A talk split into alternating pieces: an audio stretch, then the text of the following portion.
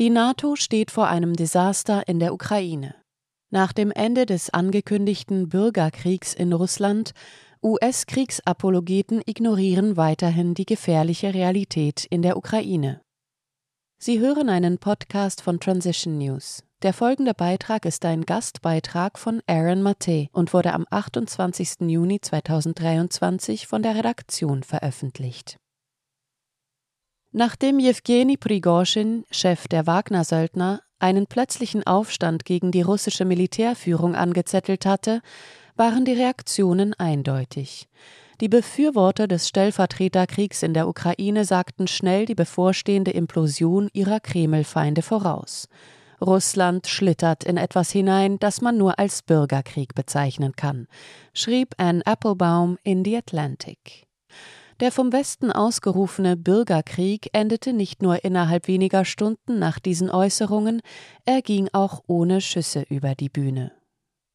Prigozhin behauptet, er habe nie vorgehabt, Putin zu stürzen.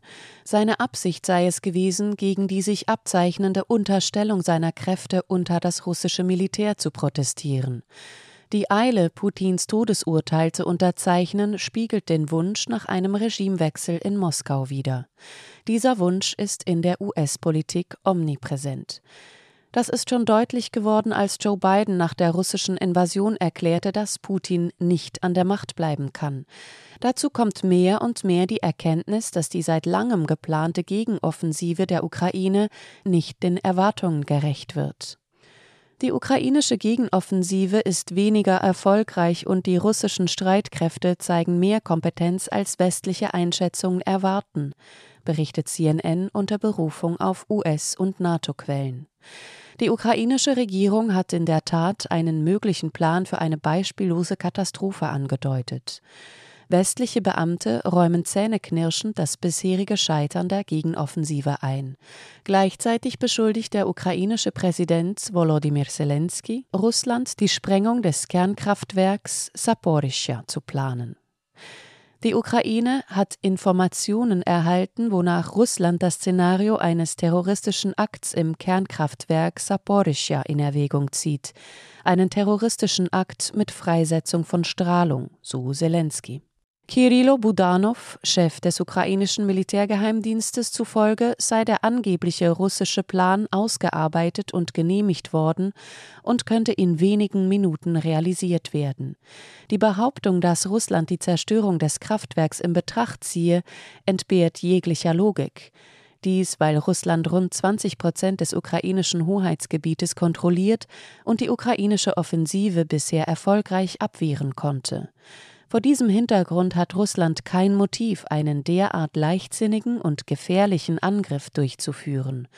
Es kommt hinzu, damit würde Russland genau das Kernkraftwerk zerstören, das seine Streitkräfte derzeit kontrollieren. Seit Monaten beschuldigen die ukrainischen Streitkräfte Russland, die Anlage zu beschießen. Diese Behauptung wird von den US-Medien pflichtbewusst nachgeplappert. Die Propagandamauer der NATO hat schließlich die Londoner Times im April durchbrochen. Sie berichtete, dass Kiew zwar nie zugegeben habe, Europas größtes Kernkraftwerk angegriffen zu haben, allerdings hätten die ukrainischen Streitkräfte endlich Einzelheiten über die hochgefährliche Operation zur Bergung der Anlage enthüllt. Die neue Warnung der ukrainischen Regierung ist im schlimmsten Fall ein Akt der Projektion zur Vorbereitung eines Angriffs unter falscher Flagge. Im besten Fall, und das ist meiner Meinung nach plausibler, blafft die Zelensky-Regierung, um mehr militärische Unterstützung von ihren NATO-Gönnern zu erhalten und von ihren Verlusten auf dem Schlachtfeld abzulenken. Zweifellos ist klar, die Zelensky-Clique ist gegen Verhandlungen. Zumindest vermittelt sie dieses Bild gegenüber der Öffentlichkeit. Andriy Yermak, Zelenskys Stabschef, erklärte kürzlich gegenüber dem Wall Street Journal, dass er gegen formelle Diplomatie sei. Stattdessen setze er auf die sanfte Macht, die sich darauf konzentriere, Prominente in die Ukraine zu locken. Dies sei wichtig, um globale Unterstützung zu erhalten. Im Journal heißt es, Jermak sagt, dass die Bemühungen vor dem Krieg, eine Einigung mit Russland zu erzielen, durch ein 2015 unter westlichem Druck geschlossenes Abkommen behindert wurden, das Moskau die Kontrolle über Teile der Ukraine übertrug. Dieses Abkommen bezieht sich auf die Minsker Vereinbarungen, die international anerkannte Formel zur Beendigung des Donbasskrieges nach 2014. Was die Umsetzung des Minsker Abkommens betrifft, so ging der entscheidende westliche Druck von einem überparteilichen politischen Establishment in den USA aus. Dieses wehrte sich im Bündnis mit der ukrainischen extremen Rechten erbittert dagegen, dieses umzusetzen.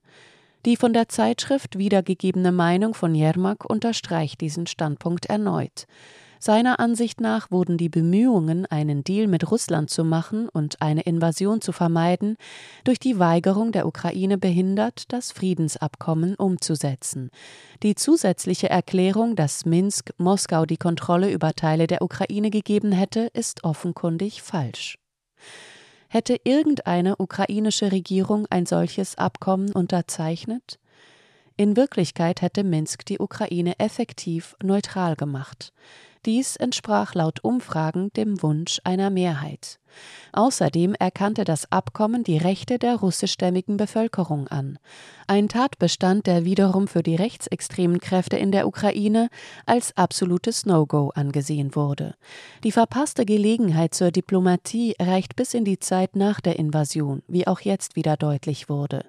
Putin legte bei einem kürzlichen Treffen mit afrikanischen Staats- und Regierungschefs ein Dokument vor, das angeblich ein Friedensabkommen enthielt, das von Zelenskys Regierung im vergangenen April unterzeichnet worden sei.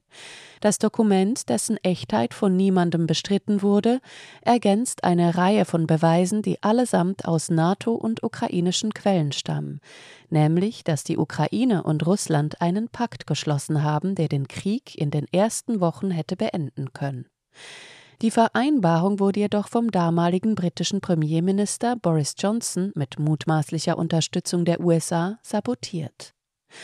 Diese Episode untergräbt das vorherrschende Narrativ, wonach der Hitlerianer Putin in die Ukraine einmarschiert ist, um die Ukraine von der Landkarte zu tilgen.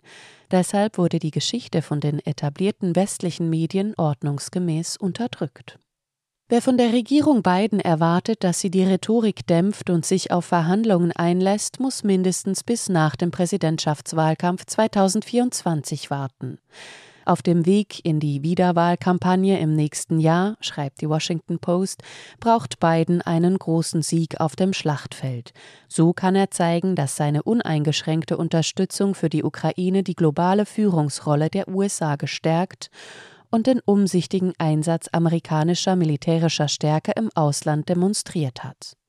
Man beachte, nichts von dieser angeblichen Unterstützung für die Ukraine hat etwas mit der Verteidigung der Ukraine zu tun. Sie hörten einen Podcast von Transition News. Mein Name ist Isabel Barth. Ich wünsche Ihnen einen schönen und friedlichen Tag und ich sage bis zum nächsten Mal.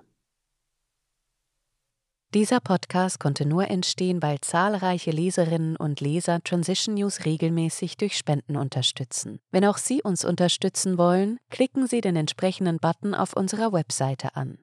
Vielen Dank und merci vielmal.